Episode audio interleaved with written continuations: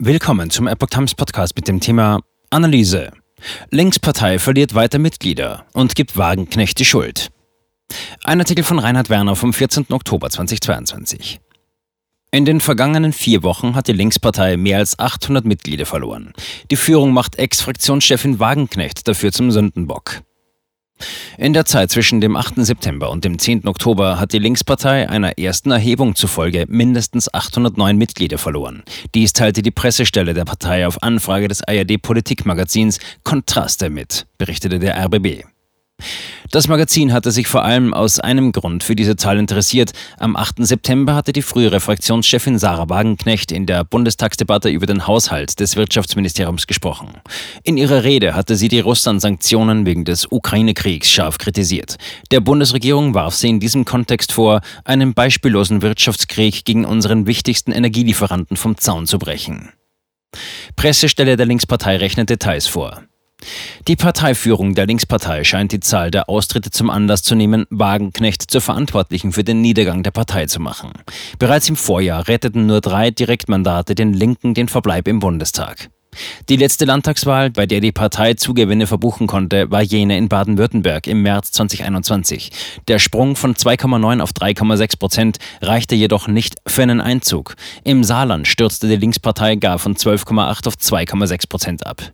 Wie die Pressestelle vorrechnet, seien im ersten Halbjahr 2022 pro Tag 10,6 Austritte zu verzeichnen gewesen. Die Partei hatte damit 1917 Mitglieder verloren. Im Zeitraum seit der Wagenknecht-Rede seien es pro Tag 24,5 gewesen. Die meisten Austritte seien der Geschäftsstelle zufolge mit Bezug auf die Äußerungen der Politikerin erfolgt. Einer davon war jener des Hauptgeschäftsführers des Paritätischen Wohlfahrtsverbandes Ulrich Schneider von 2,3 Millionen auf 57.320 Mitglieder.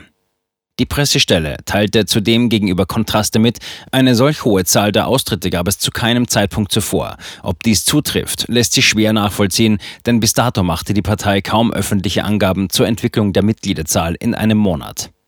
Was die Entwicklung der Mitgliederzahl von Jahr zu Jahr anbelangt, hatte die Partei jedoch schon deutlich gravierende Einbußen zu verkraften. Im letzten Bestandsjahr der DDR-Staatspartei SED verlor diese in mehreren Wellen mehr als eine Million Mitglieder. Noch 1987 hatte die Einheitspartei mit 2.328.331 ihre höchste Mitgliederzahl verbuchen können. Die Nachfolgepartei PDS wies für das Jahr 1990 noch 285.000 Mitglieder aus. Im Jahr darauf waren es nur noch 172.579. Bis 2006 fiel der Mitgliederbestand weiter auf 60.338, ehe die Vereinigung mit der westdeutschen WASG zur Linkspartei ein deutliches Mitgliederplus brachte. Die höchste Mitgliederzahl als Die Linke wies die SED-Nachfolgepartei im Jahr 2009 auf, als ihr 78.000 Personen angehörten. Bis 2011 sank dieser Bestand jedoch auf 70.000. Allein zwischen Juni 2011 und Juni 2012 verließen, so der Spiegel damals, über 4.300 Mitglieder die Partei. Die letzte aktuelle Mitgliederzahl der Linkspartei vom 30. Juni 2022 betrug 57.320. Linksparteigründung bewahrte PDS vor Schicksal als Regionalphänomen. Beobachter auch aus dem Umfeld selbst bezweifeln, dass sinkende Mitgliederzahlen und ausbleibende Wahlerfolge der Linken monokausal auf eine Person zurückzuführen sind. Vielmehr deutet sich an, dass es der Partei nicht mehr gelingt, widersprüchliche ideologische Positionen und Milieus zusammenzuhalten. Schon unmittelbar nach der Wiedervereinigung zeigten sich in der damaligen PDS erhebliche Spannungen. DDR-nostalgische, autoritäre, aber politisch eher pragmatische Ostsozialisten und radikale, stark ideologisierte Westverbände Verbände sorgten schon damals für Uneinigkeit. Während es der PDS im Osten immerhin gelang, sich lange über der 20-Prozent-Marke zu halten, blieben Erfolge im Westen weitgehend aus. Dies änderte sich zuerst durch den Zusammenschluss mit der WASG. Vor allem der frühere SPD-Spitzenpolitiker Oskar Lafontaine konnte Wählerschichten im Westen erschließen, die zu keiner Zeit für die PDS ansprechbar gewesen wären. Mit dem Widerstand gegen die Harzreformen fand die Linke auch ein gesamtdeutsches Thema. Innerparteiliche Kämpfe von Flügeln und Milieus. Die Linkspartei konnte sich in weiterer Folge auch in mehreren westdeutschen Ländern etablieren. Programmatisch und stilistisch näherten sich frühere PDS und frühere WASG-Kader zunehmend an. Allerdings stand sie schon bald vor neuen Unwägbarkeiten. Die ostdeutsche Wählerschaft begann zunehmend den Heimatfaktor bei der Linkspartei zu vermissen und das Aufkommen der AfD auf der Rechten schadete der Partei vor allem in den neuen Bundesländern. Im Westen hingegen stieß die Linkspartei trotz eines zunehmenden gesamtgesellschaftlichen Linksrucks in der Ära Merkel auf eine gläserne Decke. Gegenüber den hippen, medial favorisierten Grünen konnte die Partei, die immer noch mit DDR, Stallgeruch und Hartz IV assoziiert wurde, links außen nicht punkten. Dies stürzte die Partei in die nächste Identitätskrise. An die Stelle des Antagonismus zwischen DDR-Altkadern und Westautonomen trat jener zwischen Lifestyle-Linken und Anti-Imperialisten, die zumeist auch die Verteilungsfrage stellten. Hamburger Landesverband strebt außenpolitische Neuausrichtung an. Der Ukraine-Krieg ließ diesen grundlegenden Konflikt nun vollends eskalieren und in diesem Kontext ist auch die nunmehrige innerparteiliche Front gegen Wagenknecht zu erklären. Die junge Welt berichtete jüngst über die Situation im Landesverband Hamburg. Dort forderten Vorstandsmitglieder den Ausschluss mehrerer Mitglieder, die am 1. Oktober an einer Friedensdemonstration teilgenommen hatten. Dass auch Anhänger der Partei Die Basis an dieser beteiligt waren, nahmen die Landessprecher der Linken zum Anlass, gegen die Putin-Versteher in den eigenen Reihen zu poltern. Die Landesspitze kündigte harte Konsequenzen sowie eine außenpolitische Neuausrichtung an. Sie sprach sich für Waffenlieferungen an die Ukraine aus. Der frühere linke Bürgerschaftsabgeordnete Martin Dolzer warf der neuen Spitze daraufhin Opportunismus vor. Die Landessprecher wollen offensichtlich die Friedensposition der Partei entsorgen, um ihre eigene Karriere zu befördern und die Linke für vermeintlich mögliche Regierungskoalitionen zu profilieren. Die Neuausrichtung bedeute faktisch die Verlängerung des Krieges, so Dolzer. Sie zeige zudem eine ahistorische Herangehensweise auf dem Rücken der Bevölkerungen in der Ukraine, im Donbass und weltweit. De Masi bescheinigt Linkspartei eklatantes Versagen.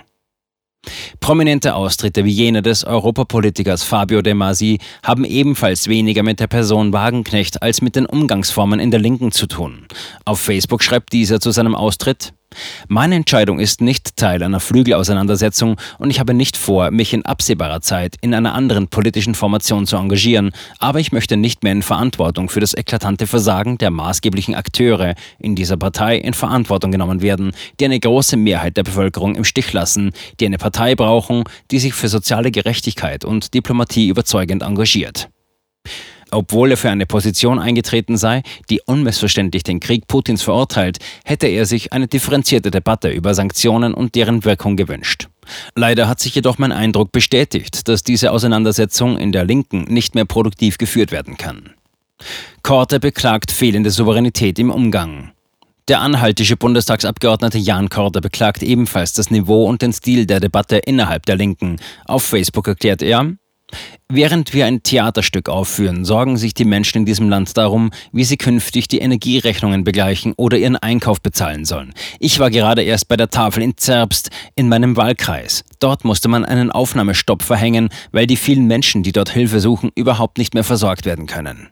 Für diese Leute ist die Linke einmal gegründet worden, um ihnen Hoffnung auf ein Leben in Würde zu geben. Für diese Leute müssen sich unsere Diskussionen in den letzten Tagen anfühlen wie ein Arschtritt. Was unseren Laden gerade am dringendsten fehlt, ist die Souveränität im Umgang miteinander. Dafür gibt es einige Gründe, auch den, dass alle die Wahlniederlagen in den vergangenen Monaten zu wenig aufgearbeitet wurden. Dass all die Wahlniederlagen in den vergangenen Monaten zu wenig aufgearbeitet wurden. Verbot von Harry Potter gefordert. Eine andere Lebenswelt scheint demgegenüber jene von Bijan Tavassoli zu sein. Dieser hatte laut Hamburger Morgenpost erklärt, kein Mann mehr zu sein, sondern eine Frau. Auf dem Landesparteitag hatte er folglich für den weiblichen Landesvorsitzendenplatz kandidiert. Tavassoli sei laut eigener Aussage wegen einer Corona- und wahrscheinlichen Affenpockeninfektion nicht anwesend gewesen.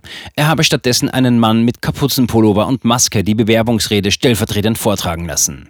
In dieser sei ein Verbot aller Bücher von Harry Potter-Schöpferin J.K. Rowling und die Legalisierung von Crystal Meth gefordert. Zudem seien diverse Parteimitglieder beleidigt worden. Der Tavassoli-Vertreter ließ sich dem Blatt zufolge erst unter Handgreiflichkeiten vom Rednerpult entfernen.